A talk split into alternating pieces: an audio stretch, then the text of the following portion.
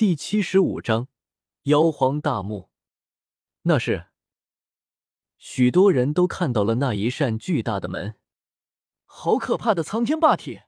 不仅以圣王之身斩了大圣，最后更是强行将这尊大圣化道，利用化道之力冲开了地墓的大门。许多看到这一幕的修士有些难以置信，这种事情竟然是区区一位圣人王能做到的，简直匪夷所思。但现在已经容不得他们多想了。只见一道黄泉从那大门之中缓缓流出，再看向那大门内部的世界，只见其中雾霭流动，里面像是一片神界，若隐若无见，露出一隅：青龙吟啸，火红的朱雀飞天，古木狼林。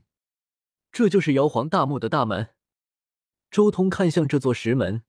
感觉此门的宏伟足以媲美无始大帝当初留下来的天元石碑。这一对石门足足有万丈之高，令人望而生畏。站在大门口，抬头仰视，一眼看不到尽头，因为大门顶端有黄云笼罩，一朵朵、一片片雾气迷蒙。大门上还有许多刻痕，那是原始先民膜拜日月风雨雷电。敬畏天地鬼神的图案，上面还有许多如今已经消失不见、没有任何踪迹的珍禽异兽。周通对着大门行了一礼，随即一步一礼的前进。妖皇早就在大门做了布置，在大墓出事的时候，必须要做足礼节才能进去，要不然这扇门就能直接把人轰出来。然而，在进入妖皇大墓的之后，首先出现在眼前的就是一道黄泉，沾染了地湿地气的黄泉水极致可怕，就算是大圣沾染到了一丝，也难以活命。面对这样的东西，周通也没别的办法了，只能催动青帝兵，顿时盈盈青光缭绕在他身边，他直接横渡黄泉而去。周通这么一走，后面紧随而来的那些修士顿时傻眼了。之前的大门还好办，只要跟着行礼就能进来。但眼前这一道黄泉怎么办？该死的霸体，仗着青帝兵护体，随随便便就渡过了黄泉，我们该怎么办？马德，没天理啊！为什么青帝的帝兵落入了苍天霸血一脉手中，被黄泉挡住？地墓中的造化要被那尊霸体拿尽啊！有些人心中不甘，但黄泉横在身前。沾染不得，他们也没有任何渡河的办法。周通独自进入了妖皇大墓，这里面古木狼林，精气充沛，更有死亡黄泉。渡过黄泉之后，只见前方大月巍峨，连绵成片，缭绕着阵阵洁白的仙雾，让人记忆在梦境中。只有我一人探索的地墓进入了大墓，看到没有人跟进来。周通反而放松了许多，因为他知道后面的人肯定都被都被那道黄泉拦住了。现在妖皇大墓可是突然间出现的，可不像原著中那样，先是酝酿了几年时间，才渐渐一点点显化出来，给那些探索大墓的修士留下了足够应对的时间。掌握了这条古路无数机缘的主动权，就是这点好。不需要处心积虑的和其他人争夺机缘，直接来拿就行了。周通继续前进，前方传来水声，一道银色的神河流淌，河岸旁有一块巨碑，以太古神刻有几个大字“地冰山”。妖皇破碎的地冰就在这里，接下来要小心了。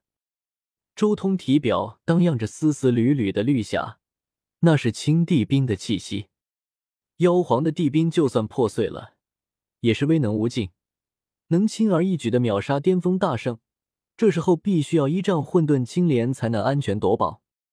周通直接向地冰山走去，沿路烟霞弥漫，仙雾蒸腾，化作一片片光雨，流光溢彩。这片原始山林中，古木与山石都染上了神秘的色彩，让人沉醉。沿途更有妖皇坐骑龙马的尸体。不过这一切。周通都毫不在意，因为他来到这里的目标只有一个妖皇池。咻！就在这时候，忽然一道炽盛的光划破虚空飞来，成为了这里永恒的唯一。整个大幕中的一切都失去了色彩，只剩下眼前的这一道光，辉煌无比。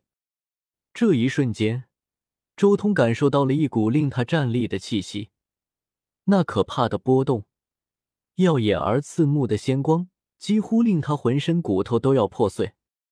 妖皇齿碎片。周通心头一紧，催动青帝兵自保，一株青莲从他掌心浮现而出，挡在了身前。枪！一声震颤，那一道绝世仙芒重重的撞在了混沌青莲之上，地霞青光滔天。周通身边霎时间混沌雾气缭绕，好似开天辟地，碰撞出道道仙光，此地诸多古山第一时间就炸开了。成片的巍峨大岳炸裂，乱石崩云，茫茫混沌爆炸，神能惊涛拍岸。仅仅一次碰撞，前方的一大片山岭彻底崩溃，最终露出了一座宏伟至极的祭坛，在上面有四件兵器陈列，有的光辉灿烂，释放出不朽仙辉；有的则古朴无华，没有任何一丝波动散发。仙尺归位。周通在匆忙之中赶紧开口喊道：“他口诵妖皇经，流动出一股奇异的波动，唤醒了帝兵旧义。那怒气正盛，想要与青帝兵一较高下的妖皇尺碎片，顿时渐渐平静了下来，最后化作一道光芒落入周通手中。同时，青帝兵微微一颤，顿时让这块地冰彻底安静了下来。这是一个兵器碎块。”它只有半尺多长，三指宽，通体呈青色，乃是羽化青金炼成，流动着灿烂的仙辉。收下了这一截妖皇尺，周通一边诵念妖皇经，一边前进。当他来到那祭坛旁边的时候，顿时一道光幕浮现而出，无数画面流转，显示出妖皇晚年之时征战成仙路的一战。妖皇征战成仙路，这里留下了他的不朽气息。周通眉心之中霸中发光，神痕紫金的奥义浮现，在烙印妖皇合成仙路的气息和大道法则。而当一切画面都彻底消失之后，周通眉心的霸中也彻底烙印下了完整的妖皇经。钟声一响，荡漾出丝丝缕缕的波纹，那是刚刚烙印下来的。妖皇大道的气息，咻！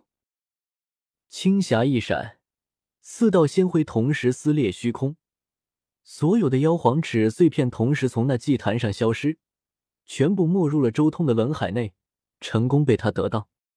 周通不放心这四块地冰碎片，立即让混沌青莲也沉入自己的轮海之中。只见青莲叶轻轻一震，流动出丝丝缕缕的碧光。所有妖皇齿碎片顿时折服，流动蒙蒙清辉，显得很平和。见此，周通也稍微放心了下来，将之前得到的那一块妖皇齿碎片也同送入轮海，与其他碎片组合在一起。五块碎片齐聚，勉强组合成了一个满是裂纹的妖皇齿的模样。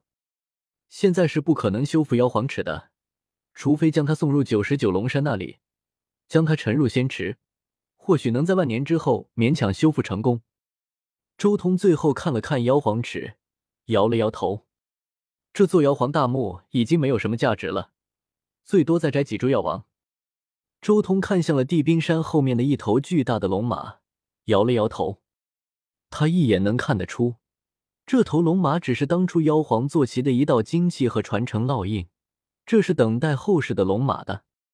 抢的话。倒也不是抢不到，但这玩意就算抢到了，对周通也没啥意义。没有多想什么，周通直接在妖皇墓的小世界之中开始了掠夺。他这时候也放出了九尾恶龙，让九尾恶龙也一同挖药。一株株药王、小药王纷纷入主了他的十洞天神环之中，成为了其中的底蕴。半天之后，整个妖皇大墓顿时一空。所有有价值的宝药全部被周通收走。